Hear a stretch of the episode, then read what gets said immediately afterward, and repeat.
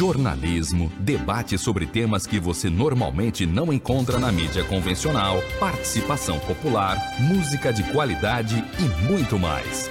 Web Rádio Censura Livre, a voz da classe trabalhadora. Debate Livre. Temas do Brasil e do mundo na visão da classe trabalhadora. A apresentação: Raoni Lucena. Olá, boa noite a todos, sejam bem-vindos a mais um Debate Livre. Hoje é dia 17 de maio, são 18 horas e 31 minutos. O programa vai ao ar pelo Facebook e pelo YouTube da Web Rádio Censura Livre. É, hoje tivemos um probleminha técnico aí, o programa que estava programado para começar às 18 horas, por esses problemas, teve que começar agora às 18h30. Então, nós vamos até às 19h30, se você estiver assistindo a gente ao vivo aí pelos canais da emissora, tá certo? E o programa vai ficar disponível tanto no YouTube como também nas plataformas de podcast, como é, seus agregadores de podcast favoritos aí, tá bom? É, o programa vai ao ar ao vivo pelo Facebook, pelo YouTube e também em horários alternativos aí no, na programação da nossa web rádio, tá? Você pode acessar de três maneiras: pelo nosso site, pelo nosso aplicativo exclusivo ou através do seu aplicativo favorito de, de rádios online, como por exemplo o Rádiosnet. Desde já pedimos que dê aquele apoio, curta a gente no Facebook, segue lá no Instagram se inscreve no canal do YouTube e ativa o sininho para receber as notificações. No programa de hoje, vamos conversar com Cláudio Donizete, que é metalúrgico do ABC e da Secretaria Nacional de Negros e Negras do PSTU. E nós vamos conversar com ele sobre a abolição e a luta por reparações, tá bom? É, lembrando que a Web Rádio precisa da sua ajuda para se manter. Se você quiser contribuir com a nossa emissora, pode transferir ou depositar qualquer valor na nossa conta ou usar a plataforma Apoia-se. Os dados para depósito e o endereço do Apoia-se estão no site e nas nossas redes sociais. O Cláudio já está aqui para conversar com a gente, vamos chamar ele. Ô Cláudio, tudo bem? Boa noite. Boa noite, Raoni. Boa noite a todos os ouvintes aí, os telespectadores do canal. Muito obrigado pelo convite, estamos de novo aqui. Depois dessa pequena confusão aí para acessar aqui o, o link, a, a, chamada, a gente finalmente conseguiu, né? É, Cláudio, você, com certeza aí como parte da Secretaria de Negros do PSTU, e também como militante da, da luta contra o, contra o racismo e uh, contra o capitalismo de modo geral, é, você deve ter acompanhado com certeza o, a, a chacina aqui no Rio de Janeiro do Jacarezinho, né? é, de certa forma, é meio impossível a gente começar essa conversa sem, sem mencionar esse caso. É, não por coincidência, a maior, maioria das vítimas ali eram, eram negros, eram jovens negros. O que, que essa chacina mostra para a gente aí da realidade é, dos negros e negras no país? Foi um, um caso isolado, um fato à parte, não é a realidade cotidiana ou reflete algo mais?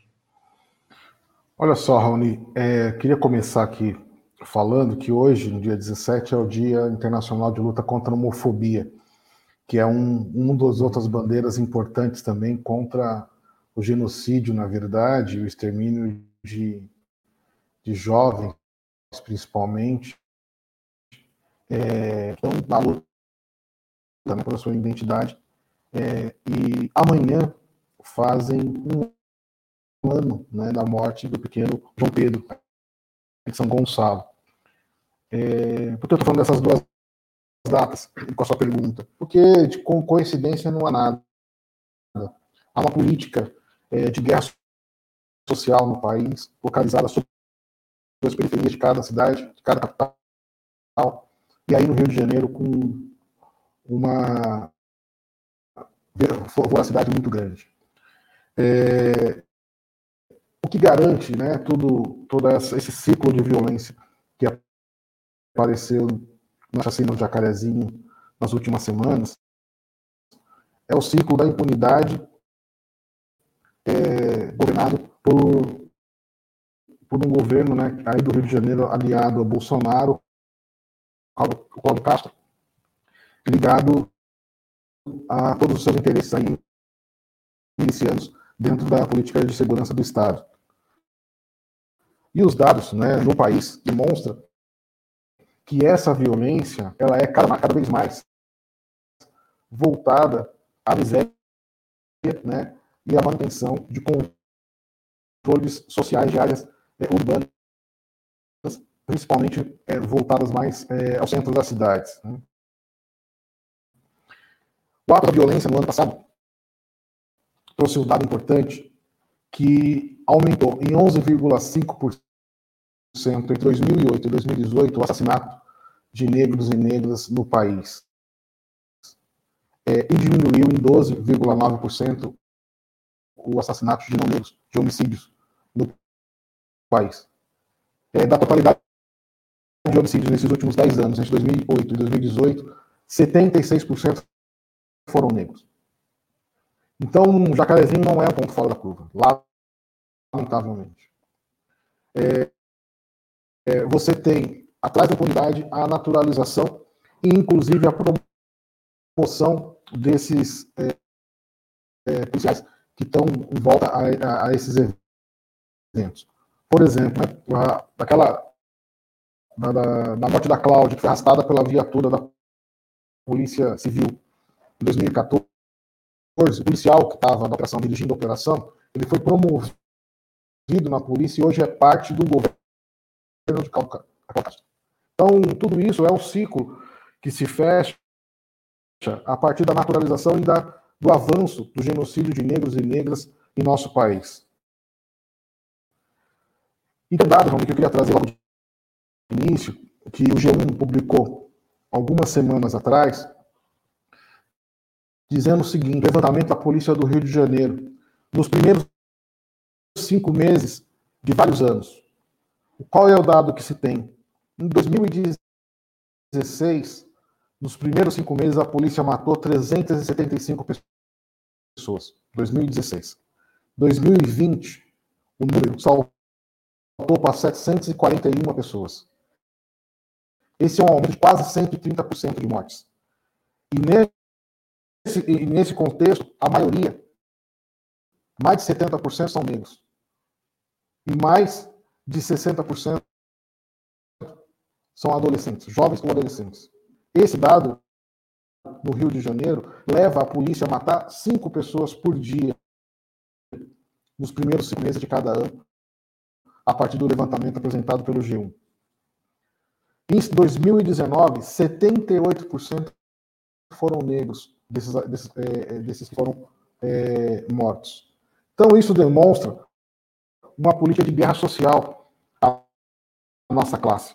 E também revela que nos anos né, 2008, 2009, por exemplo, quando se deu o pico de crise é, capitalista, desenvolvimento aí do, de crise mundial, levou os trabalhadores é, a ficarem mais expostos a essa rotina é, de genocídio e homicídios da nossa classe. Baseado em quê? Baseado em falta de emprego, falta de estrutura, falta de moradia, falta de políticas públicas, e você tem todo um aparato policial jogado a essa situação. Jacarezinho tem um adicional que é importante a gente ressaltar. É uma região dominada pela, pelas facções é, que jamais teve uma incursão como essa é, em nenhuma favela, Jacarezinho também, sobre, inclusive, suspeitas da milícia pra, por, por trás também dessa incursão, ou com interesses bastante precisos aí sobre a, o controle da territorialidade de Jacarezinho a partir dessa disputa do tráfico de drogas. Nós ressaltamos aqui também que é uma política assassina que não resolve o problema da, do tráfico e nem do consumo, porque não tem uma política de fato para essa situação. Nós temos é, que defender, na verdade, o fim à guerra às drogas né, e a legalização delas perante é, a sociedade, porque cada vez mais é, se avança sobre um estado paralelo de controle social e que aumenta a violência drasticamente sobre os mais pobres, os negros, e todos os demais. Então, é muito importante que a gente faça desse debate um debate para a gente poder vingar né, a morte de João Pedro e de tantos outros que vieram a, a cair dentro dessa guerra social instaurada pelo Estado, aí no Rio de Janeiro em particular. Ô, Cláudio, é, citou aí a, a, né, a brutalidade da, da, operação, etc os interesses envolvidos, essa, é, essa questão do, do da, da, relação ali com o conflito entre o, a facção do tráfico e da milícia, etc.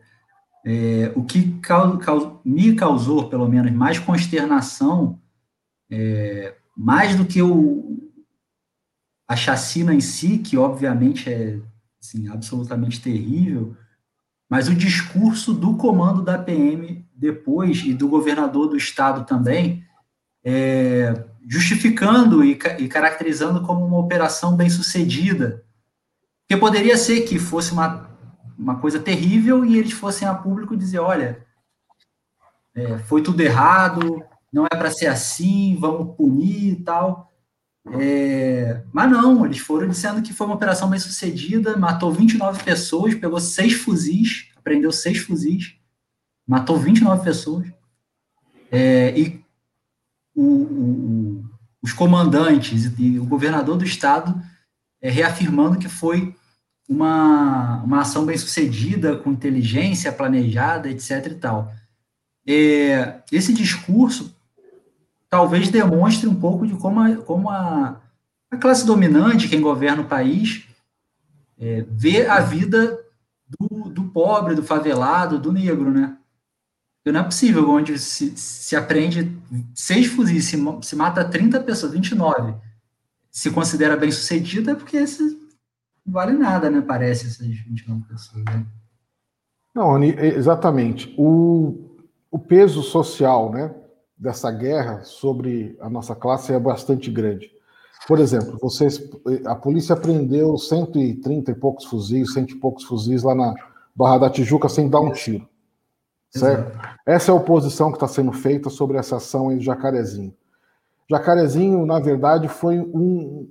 É, eu acredito, né, e quero estar enganado, que foi uma ação exemplar de uma política em avançar, tanto com a criminalização, como com o genocídio, como com a naturalização e esse ciclo de violência sobre os mais pobres é, e os povos na periferia. A localização do Cláudio Castro hoje no Rio de Janeiro é, uma, é um braço direito do Bolsonaro, ou do bolsonarismo, ou das milícias dentro do estado do Rio de Janeiro. A luta dos trabalhadores do Rio de Janeiro hoje passa por tirar né, Bolsonaro do poder, junto com Mourão, mas também Cláudio, Cláudio Castro. Essa localização política que tem que ser colocada em debate, na minha opinião, para esse próximo período. Porque Jacarezinho é a política do Estado, junto com a polícia, ordenada, planejada e executada, sob o manto né, da impunidade. Eles têm a certeza da impunidade, por todos os exemplos que eu já falei aqui, mas também pela naturalização. Por quê? Quando eles fazem agora, para a última semana, a lista dos mortos, qual é a, a grande justificativa para ter matado 29?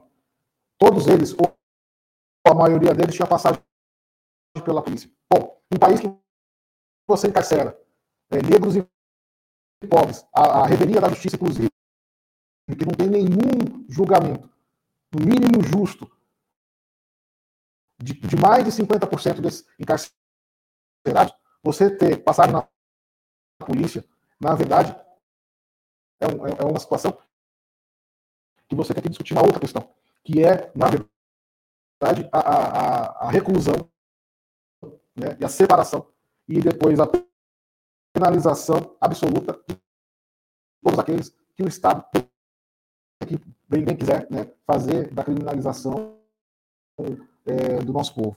Então, essa, essas questões, eu acho que estão bastante em debate. E acho que a gente, nesse último período, tem que ter exemplos, como foi nos Estados Unidos, com a morte de George Floyd, de vários outros, é, para enfrentar esse Estado policial que está à nossa volta. Mas eu queria ressaltar que é importante entender que esse processo ele é absorvido pelo bolsonarismo, por Cláudio Castro, mas ele constrói as condições a partir de, das leis, a, a lei antidroga e a lei antiterror, que foram aprovados no governo Lula e no governo Dilma.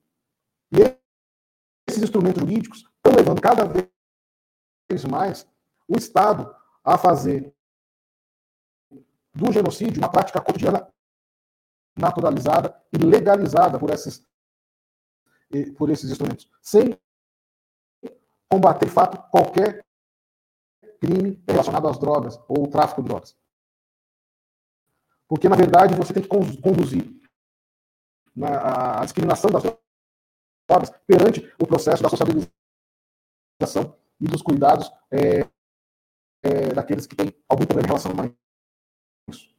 Porque você tem todo um Estado paralelo cuidando de um setor econômico, legal e ilegal, dentro do processo é, de encarceramento, de, de, de matança, né, e tra trazendo um banho de sangue, como foi Jacarezinho. Então, são situações que eu acho que estão na hora do dia da gente poder levantar e discutir com a população, os trabalhadores nas fábricas e assim por diante. Valeu, A gente está tendo um probleminha de conexão. Eu agradecer aqui ao pessoal que está acompanhando pelo, pelo YouTube, também pelo Facebook, a Gelta Xavier, o Elita Macedo, Antônio Figueiredo. É, muito obrigado aí pela audiência. Você está acompanhando a gente é, ou pelo Facebook ou pelo, pelo YouTube. Curte aí a transmissão ou coloca um, um comentário que a gente lê aqui e dá o crédito na, ao longo da transmissão, tá? Coloca uma pergunta também para o Cláudio que a gente pode trazer.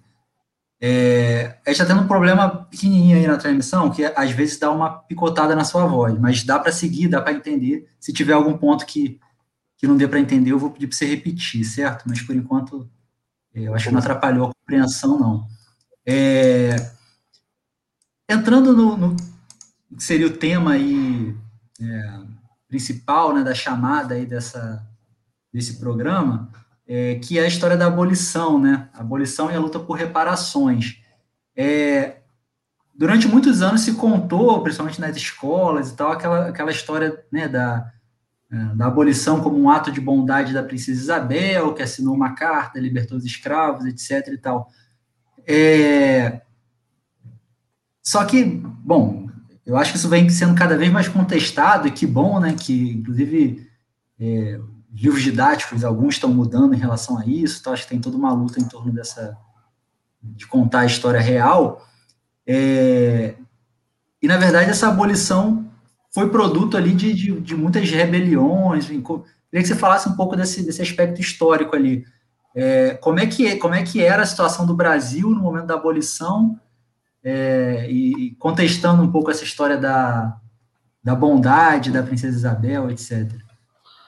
Olha só, Raoni, é uma farsa absoluta, né? Essa história da bondade e da, da entrega da princesa Isabel de uma carta que aforreava todos os negros a partir de uma lei que tinha dois parágrafos. É, revogava a escravidão e todas as, as leis contrárias a elas e ponto. Não houve nenhum processo nesse país para poder, de fato, levar as condições do povo escravizado as condições de humanidade necessárias para o desenvolvimento desse povo que foi arrancado na diáspora africana pelo mundo inteiro.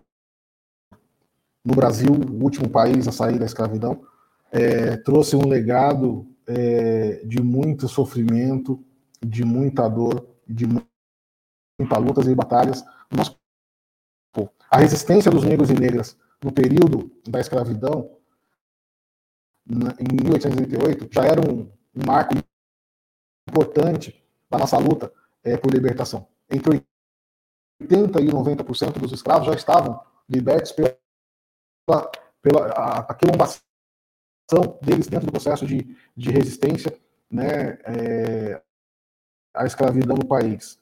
Além disso, você tinha várias outras condições foram preparadas antes da, da Lei Áurea em 1888 para colocar os negros fora de qualquer situação é, de condição social é, necessária.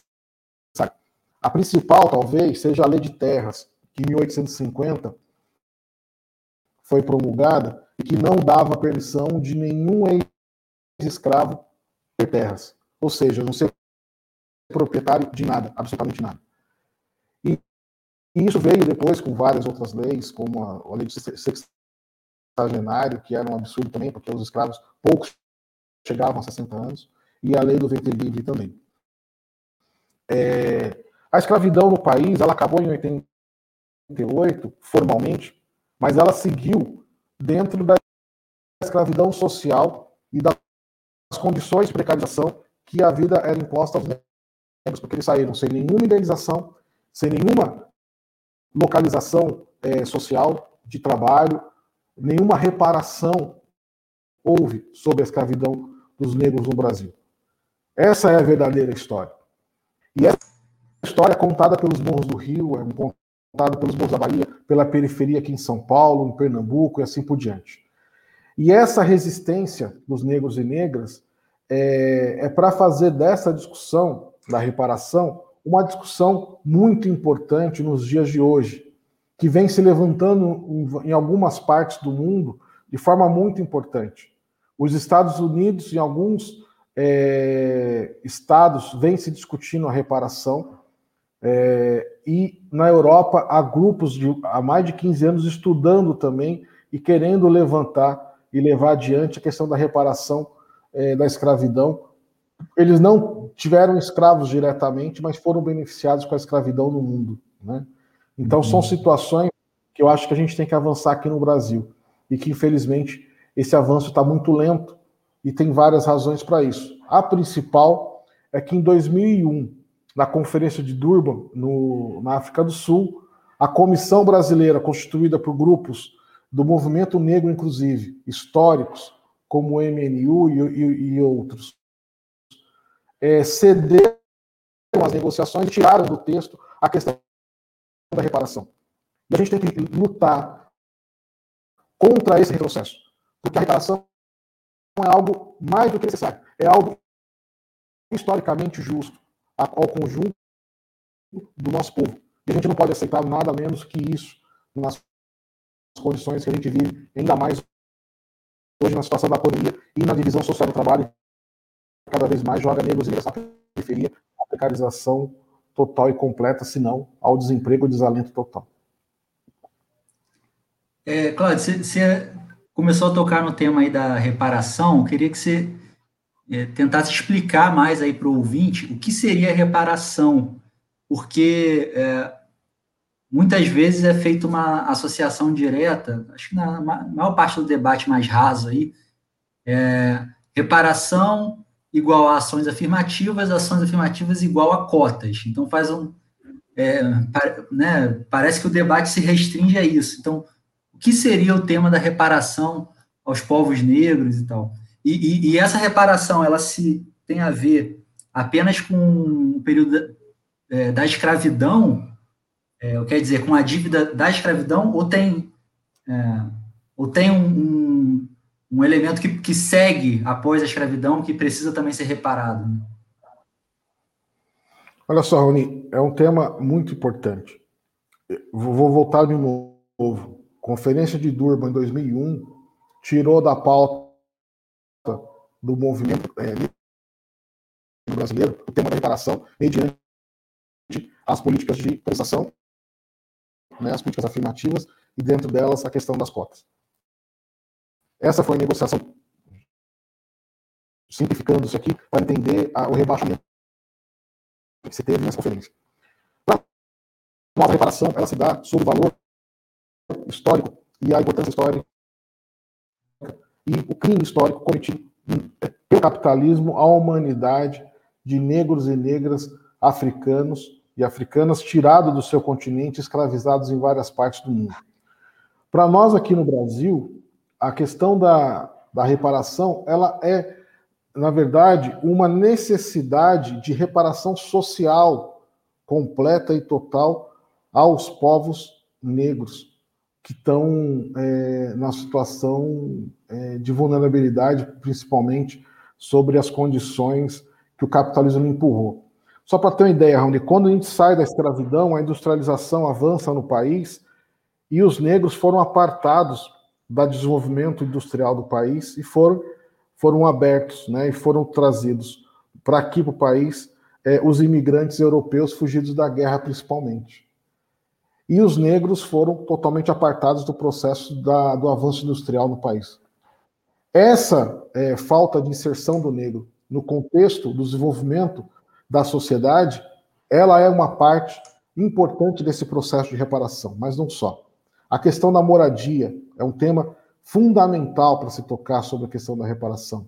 A questão da, da sociabilização da, da educação também é fundamental. Nós não somos contra as cotas e nem ações afirmativas nesse sentido, mas muito ao contrário do que foi a política do governo, principalmente do governo Lula, é, a partir de 2002, que foi abrir as universidades privadas para poder aglutinar negros e negras em vagas compradas e, e contribuindo, assim, para o benefício desses barões da educação nas grandes universidades brasileiras, a gente acha que esse não é, é a reparação que nós precisamos. Essa, na verdade, é novamente né, a política de concentração e é, de privilégio de um setor muito minoritário da nossa classe, branco né, e capitalista. É, nós defendemos que a universidade pública seja a porta de entrada de todos os negros e negras que advêm da escola pública, por exemplo. Uma coisa que a gente conhece muito bem no país. Escola pública e universidade pública para a escola privada usufruir em mais de 80%, 90% em alguns casos, e algumas disciplinas, inclusive, é muito importante. Uma outra questão tem a ver com a gente restabelecer também toda a nossa ancestralidade, o direito e as condições de cultuar né, os seus, o, as suas crenças de maneira é, que o Estado dê condições para isso. Hoje a Umbanda, uhum. o Candomblé está sendo perseguido em todo o país sobre é, vários fatores, seja eles ideológicos de direita, seja eles pelo tráfico, né, as facções, seja pela milícia, seja pelos evangélicos organizados nessas facções, né, ou seja por o próprio governo. Então são situações que a gente tem que levar à frente.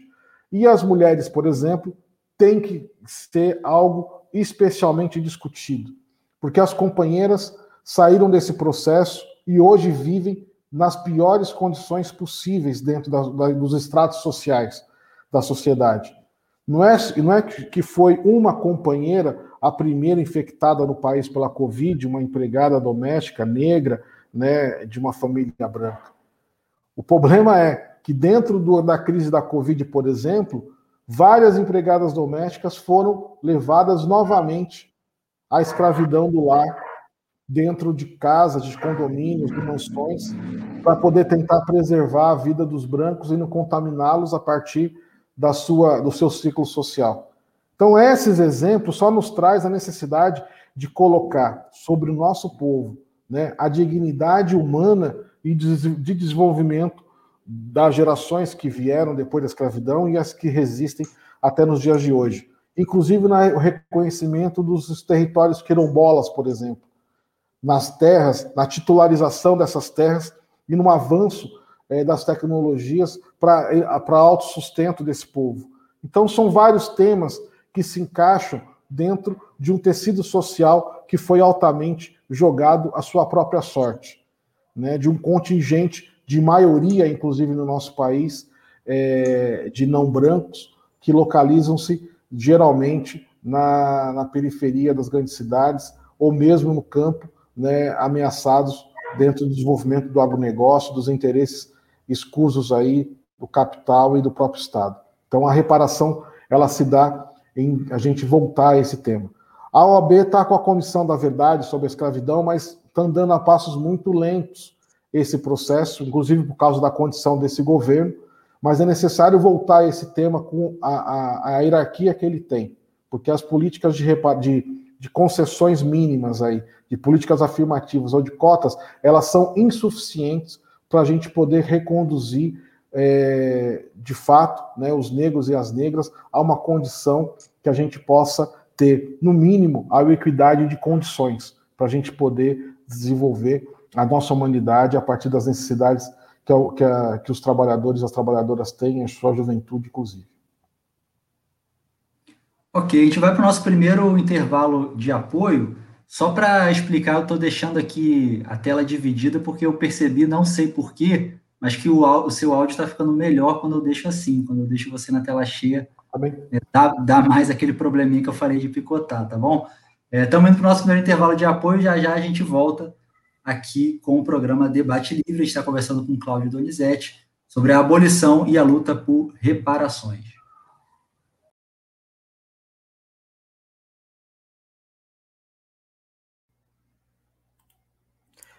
Sintonize a programação da Web Rádio Censura Livre pelo site www.clwebradio.com ou pelos aplicativos de rádio online para celular e tablet e também em Smart TV. Ouça ao vivo, mas também a exibição em horários alternativos, reprise e reapresentações. Acompanhe também a live ao vivo na página da Web Rádio Censura Livre, no Facebook ou pelo canal do YouTube. Não deixe de dar seu like e compartilhar com os amigos nas redes sociais. Assista ainda no Facebook e no YouTube as edições anteriores. Procure-nos no YouTube em youtube.com barra c barra censura livre e se inscreva no canal. Não deixe de clicar no sininho para receber as notificações de novos vídeos. Web Rádio Censura Livre, a voz da classe trabalhadora.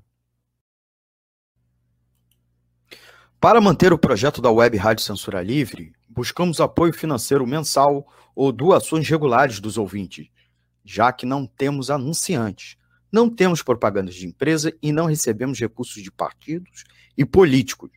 Seja um apoiador regular e ouça nosso agradecimento no ar durante a transmissão de nossos programas. Seu apoio é muito importante para nós. E os apoiadores recebem prestação de contas mensal temos uma vaquinha virtual permanente. Para apoiar, acesse aqui https dois pontos barra barra apoia.c barra CL Web Rádio. O nosso muito obrigado. Web Rádio Censura Livre, a voz da classe trabalhadora. Mais de 300 mil mortes. Pais, mães, avós, filhos o governo federal debocha do nosso sofrimento e boicota a vacina. Ele está sufocando o país com a conivência de políticos e da justiça. Chega! O Brasil pode sim fazer lockdown. É preciso taxar os ricos e dar auxílio aos mais pobres e pequenos comerciantes. Vacina para todos já. É hora de colocar para fora esse governo. CSP com lutas. Jornalismo, debate sobre temas que você normalmente não encontra na mídia convencional, participação popular, música de qualidade e muito mais. Web Rádio Censura Livre, a voz da classe trabalhadora. Debate Livre. Temas do Brasil e do mundo na visão da classe trabalhadora. A apresentação: Raoni Lucena. Estamos de volta programa Debate Livre. A gente está conversando com o Cláudio Donizete, que é da Secretaria Nacional de Negros e Negras do PSTU, e o tema de hoje é abolição e a luta por reparações, tá? É... Bem-vindo de novo, Donizete, estamos de volta aqui. É... E eu queria entrar nesse segundo bloco com um seguinte, um seguinte debate aqui. No Brasil existe um, um mito, uma, uma crença social aí de que ou que não existe racismo aqui, porque a miscigenação, porque o brasileiro é mais é, solícito, sei lá, mais é, simpático, etc. Existe uma crença de que aqui ou não existe racismo, ou que ele é mais brando do que em outros lugares do mundo. Por que, que existe isso? Por que, que esse. É, pelo tudo que a gente conversou no primeiro bloco, está mais do que óbvio que essa crença não, não condiz com a realidade. Mas por que, que se criou todo esse, é, esse senso comum em torno desse tema aí? Muito bem colocado, Rony. Olha só, no Brasil se constituiu uma engenharia bastante grande na sociedade para poder se desmontar a partir da abolição da escravidão toda o sentido que a, a reparação ou a necessidade dela ou mesmo é, a miscigenação da nossa raça, da nossa classe, a partir de um discurso que o Brasil era um país que integrava todas as raças, todos os povos. E foi arquitetada esse discurso por muitos anos. Né? É, a obra de Gilberto Freire, por exemplo, Casa Grande Senzala, é grande, o grande marco da localização, da tentativa de naturalizar, a partir da Casa Grande da Senzala, a naturalização e a miscigenação do nosso povo e da nossa raça. Olha só, o mito da democracia racial no Brasil, há muito tempo, ele está questionado. Há uma é, eu vou apresentar aqui depois um, um, livro que a gente promoveu a partir da Secretaria de Negros e Negras, que o nosso camarada Wilson foi o grande mestre de redigi-lo né, e publicá-lo, pela nossa editora Sanderman. É, Até ele aqui, Opa, esse daí mesmo.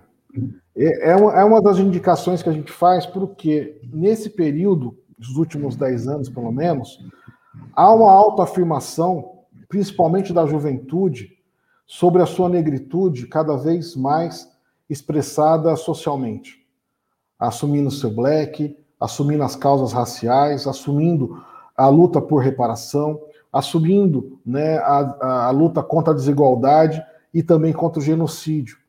E a gente encontra nessa luta um corte muito importante de classe é, sobre esses setores mais atacados. O mito da, da, da, da democracia racial ele vem tendo uma crise é, desses últimos 10, 20 anos muito grande. Por quê? Porque você não consegue localizar exatamente aquilo que eles dizem dentro da realidade que a gente vive. Dentro das crises que o capitalismo produz, por exemplo. Você tem a maioria dos desempregados no país hoje são negros e negras. Você tem a maioria dos mortos pela pandemia de negros e negras. Você tem a maioria daqueles que são assassinados pela polícia, pelas Forças Armadas do Estado, são negros e negras. Você tem os mortos pela Covid. Eu vou dar um número aqui para a gente poder entender isso. Em São Paulo, entre 100 mil habitantes, morre-se 115 brancos e 172 negros sobre a Covid é 57% a mais de mortes entre os negros. E essa morte ela se dá pela condição social que os negros e negras vivem. E a, e a grande descoberta, essa aqui é uma pesquisa da, do Instituto Polis aqui em São Paulo. Uma das grandes matanças se dá exatamente na garantia da produção ou da comercialização ou dos serviços, que negros e negras estão inseridos necessariamente em localizações distantes por duas, três horas, e a maioria delas se infectam no trabalho ou no transporte público. Como você vai negar o problema do racismo no Brasil vendo esses números, vendo esses dados, vendo essas pesquisas que vêm materializando cada vez mais isso?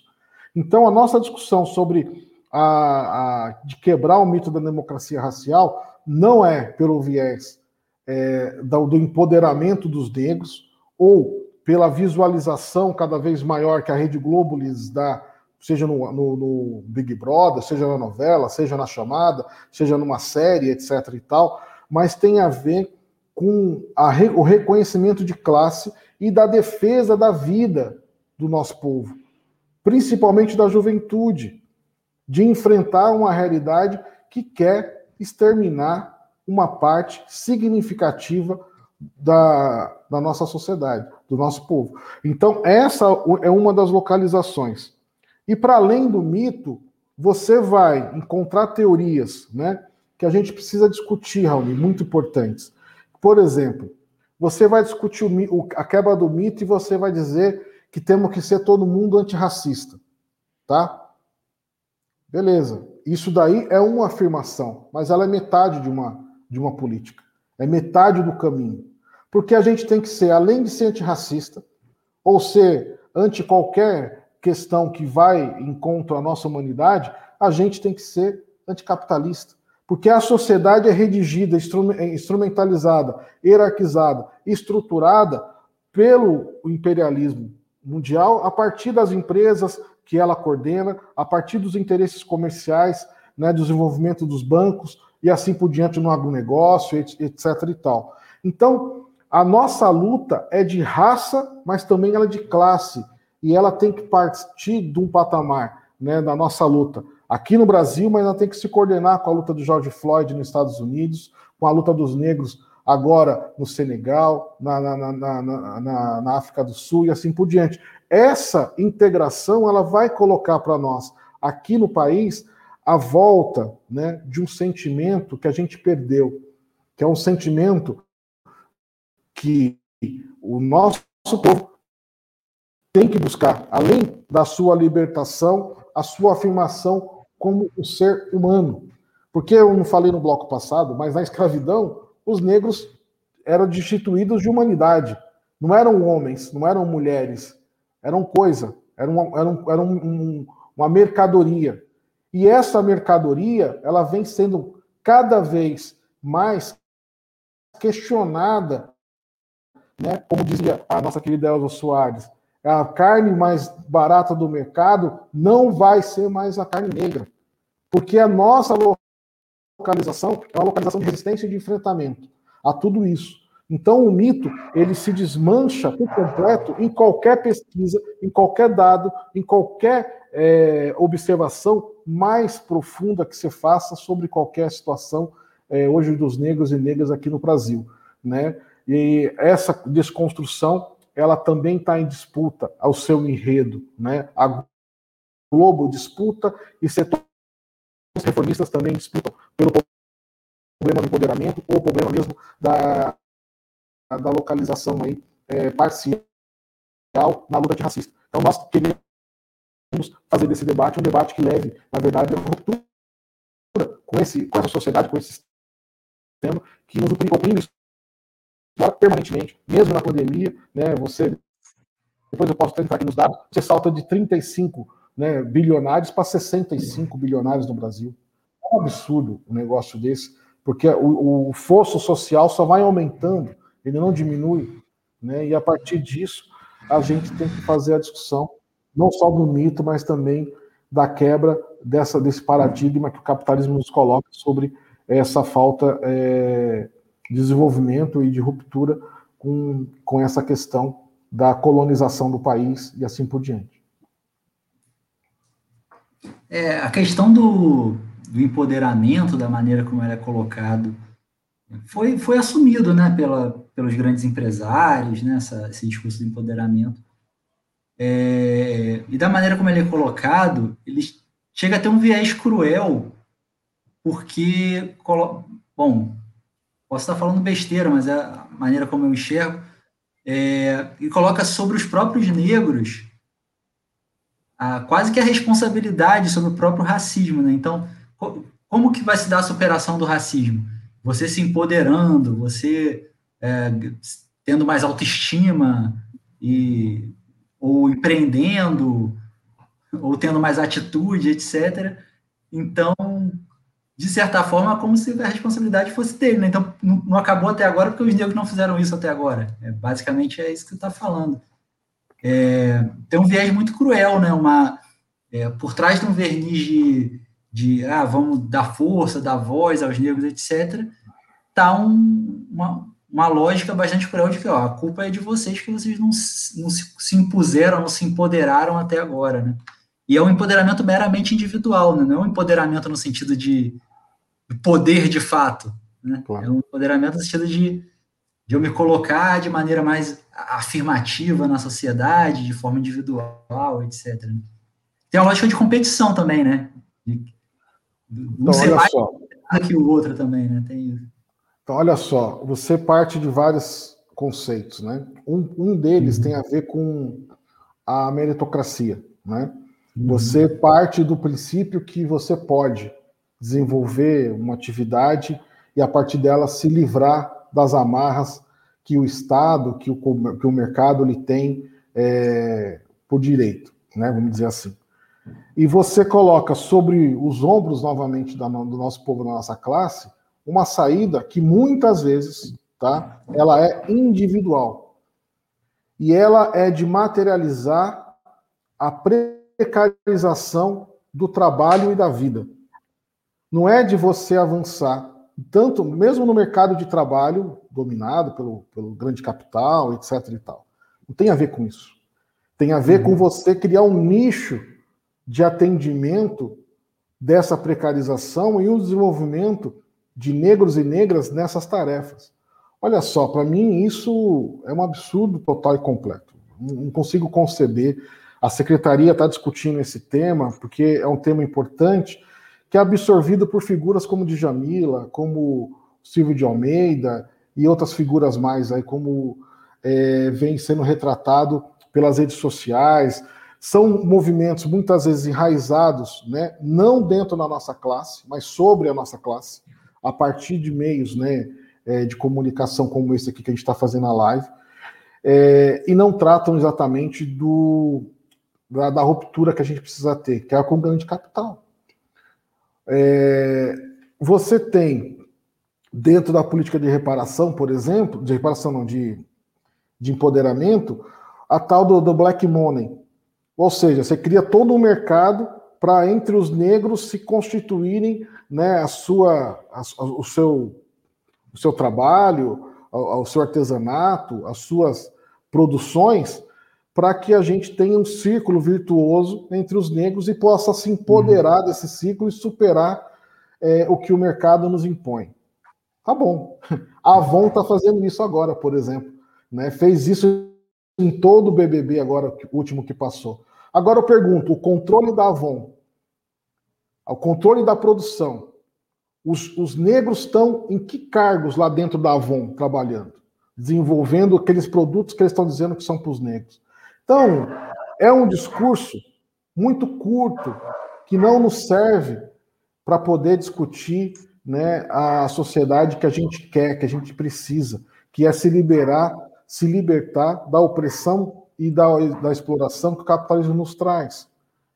Não é um problema individual com a Djamila, não é um problema individual com o Silvio de Almeida ou com qualquer outro que faça parte desse, desse mercado ou, de, ou desse discurso tem a ver com problema estratégico, tem a ver com o problema da gente libertar de fato né, a, a, humanidade do processo da exploração e da, da opressão que o sistema capitalista nos traz.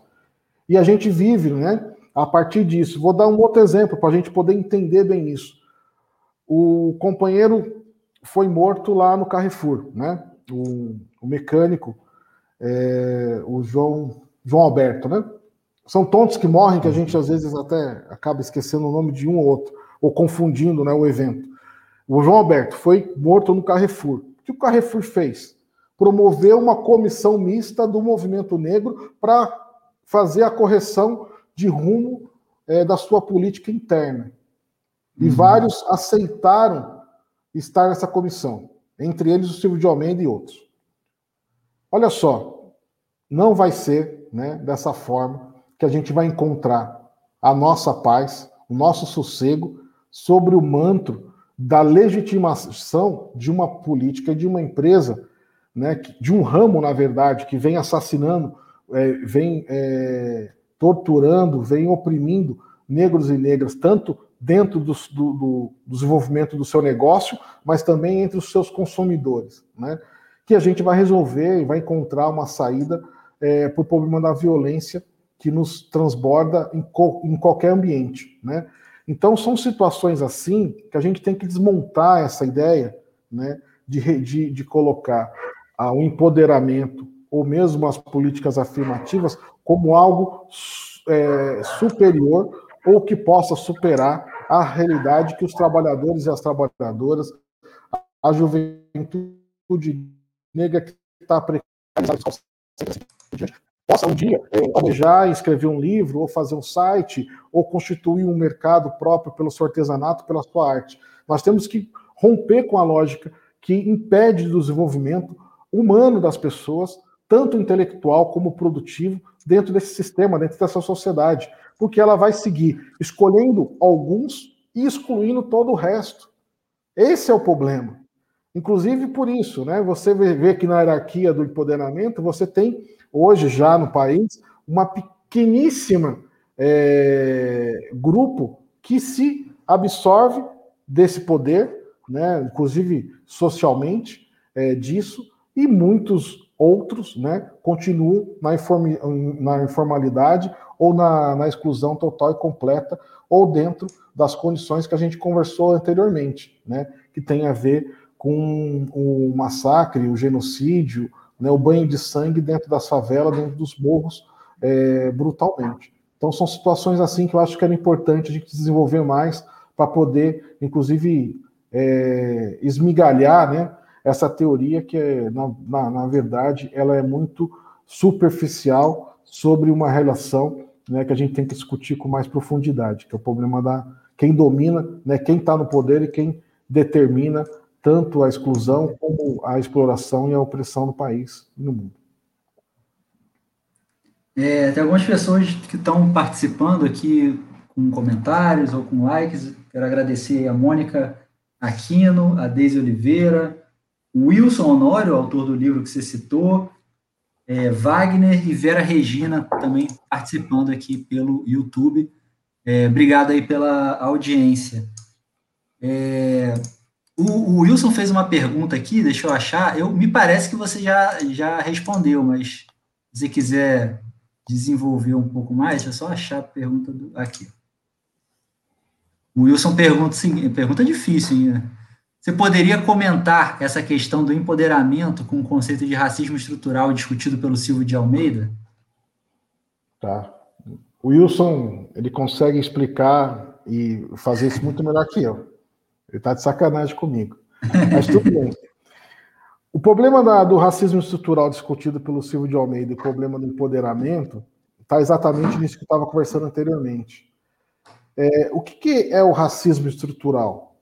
É a absorção do sistema capitalista de uma vertente né, da exploração em tornar-se ainda mais poderoso na sua exploração, no seu acúmulo é, de riqueza dentro das condições colocadas é, do desenvolvimento da sociedade.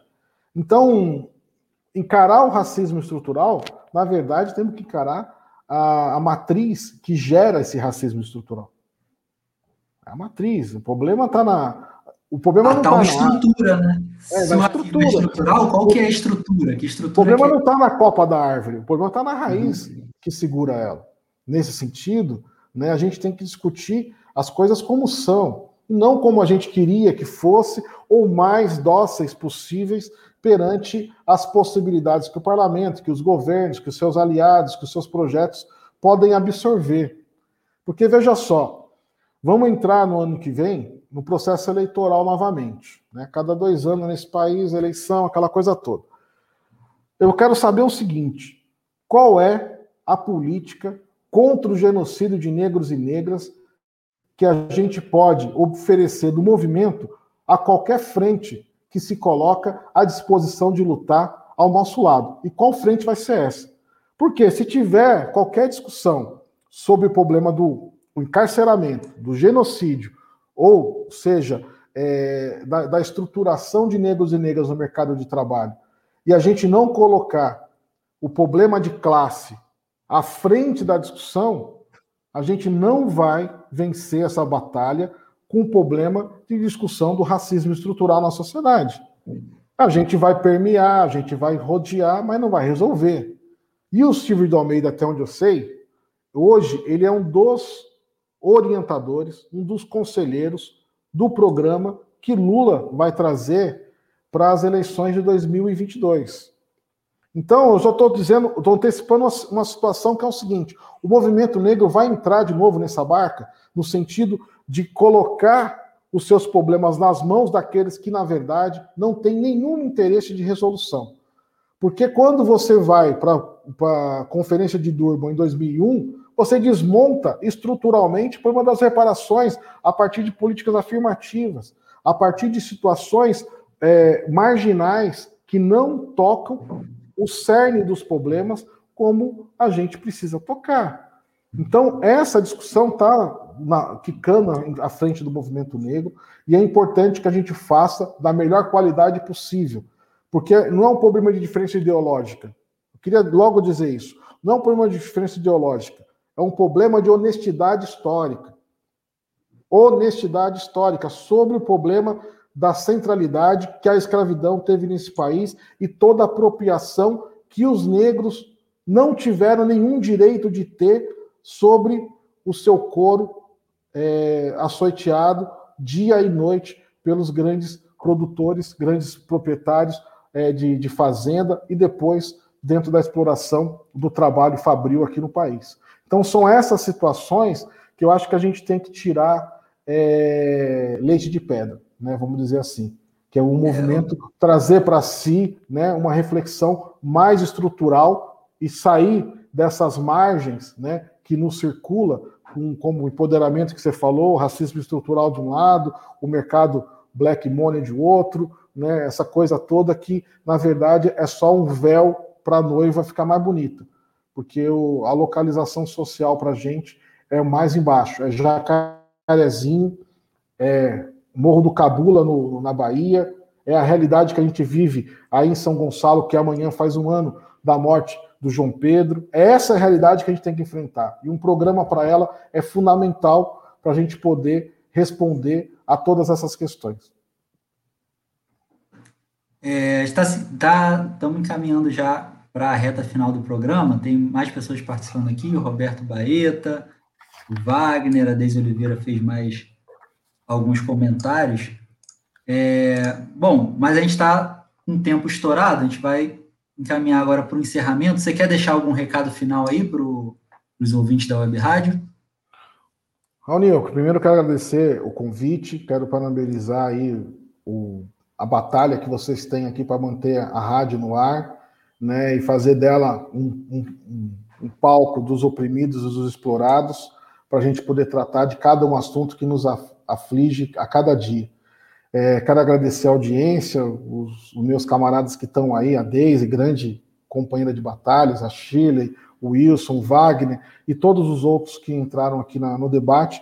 Queria deixar a indicação de o um seguinte: o site do PSTU tem uma, uma, uma, uma portinha especial lá ah, de negros e negras que é, condensa todos os artigos que vocês podem querer discutir, ler com mais profundidade. E a gente da secretaria sempre está produzindo também alguma coisa dentro da conjuntura, das realidades que a gente vai enfrentando. Né? Além do livro do Wilson, que eu recomendo demais, né, para a gente poder né, discutir o mito da democracia racial na sua maior profundidade possível. Tem outras edições também de outros materiais, e na nossa editora, na, na mas pelo portal do pstu.org.br, cada um pode entrar lá e se fartar de material para poder a gente fazer da luta né, uma luta estruturada, né, do ponto de vista teórico, programático, e fazer uma batalha política justa dentro desse sentido.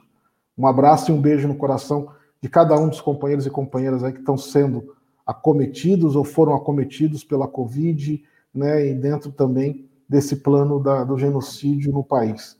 Né? Acho que o João Pedro amanhã é um grande símbolo de ser relembrado e a gente rediscutir a partir dele né, toda essa situação que a gente está conversando aqui hoje, é, porque ele tinha 14 anos e não merecia jamais ter um fim como teve é, vários outros, né, dentro desse capítulo horrível que a história nos oferece a partir do capital, a partir de Bolsonaro, a partir de Cláudio Castro e assim por diante.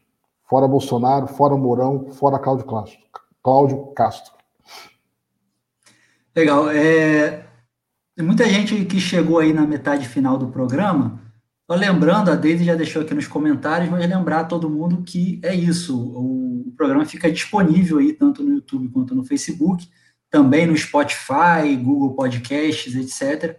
Você pode ouvir mesmo depois que ele acabar, que se você não pegou o programa todo ao vivo, é, fica salvo aí no na nossa nosso canal do YouTube, é, também nas principais plataformas aí de podcast. Você pode baixar, ouvir à vontade, tá bom? É, obrigado, Cláudio. Até a próxima. Contamos aí com sua participação em nesse programa e em outros programas também da emissora. Obrigado a você, Rony. Forte abraço, vamos à luta. Falou, até a próxima. Bom, o programa Debate Livre vai ficando por aqui. É uma ótima, uma ótima noite né, a todos os nossos ouvintes, uma ótima semana. Lembrando mais uma vez que a Web Rádio Censura Livre é uma emissora sem fins lucrativos, que sobrevive do apoio financeiro dos seus colaboradores. Então, queremos aqui agradecer aos amigos que nos ajudam a manter a emissora no ar. Você pode contribuir também, é, você pode contribuir fazendo um depósito na nossa conta ou também através da plataforma Apoia-se. As informações, tanto da conta quanto da plataforma Apoia-se, da vaquinha que tem lá no Apoia-se, estão nas nossas redes sociais e também no nosso site. Curte a gente no Facebook, segue no Instagram, se inscreve no canal do YouTube, ativa aquele sininho lá para receber as notificações de novos vídeos. É, e nós estamos em horário novo, o programa Debate Livre vai ao ar agora às segundas-feiras, das 18 às 19 horas, ao vivo pelo Facebook e também no YouTube, nos canais da Web Rádio Censura Livre. Aproveita e comenta lá se você está gostando desse horário novo ou não. Se cuidem e até semana que vem.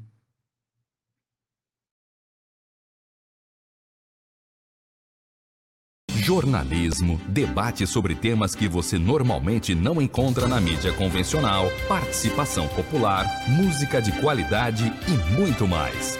Web Rádio Censura Livre, a voz da classe trabalhadora. Debate Livre. Temas do Brasil e do mundo na visão da classe trabalhadora. A apresentação: Raoni Lucena.